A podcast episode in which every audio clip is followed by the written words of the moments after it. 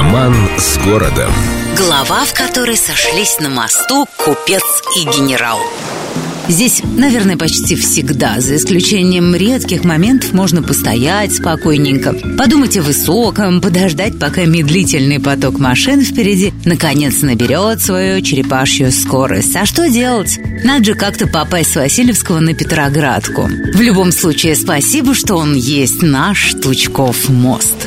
Происхождение названия этого массивного, довольно простого в оформлении, но крепкого основательного моста ученые предлагают трактовать прямо на выбор. Дело в том, что однажды компания предприимчивых граждан упросила Сенат дать им в потомственное содержание несколько мостов в Петербурге, за что они обязались построить новые, хорошие, годные. Среди них, очевидно, самым предприимчивым оказался владелец складов леса на Малой Неве, некто Авраам Тучков. Имеется и второй Тучков, инженер, генерал, пору поручик Алексей Васильевич Екатерининский орел, соратник Румянцева и Суворова, отец целых пяти генералов и вообще большой талант. Некоторые полагают, что мост носит имя этого героя, тем более, что он в 18 веке участвовал в строительстве на этом месте переправы. Кстати, в советские времена, когда все подряд старательно переименовывали, Тучков остался собой именно потому, что трепетные историки напомнили начальству о герое войны 18 года Александре Васильевиче. Словом, на выбор. Или в честь торгов торговца или в честь орла-героя. Но у нас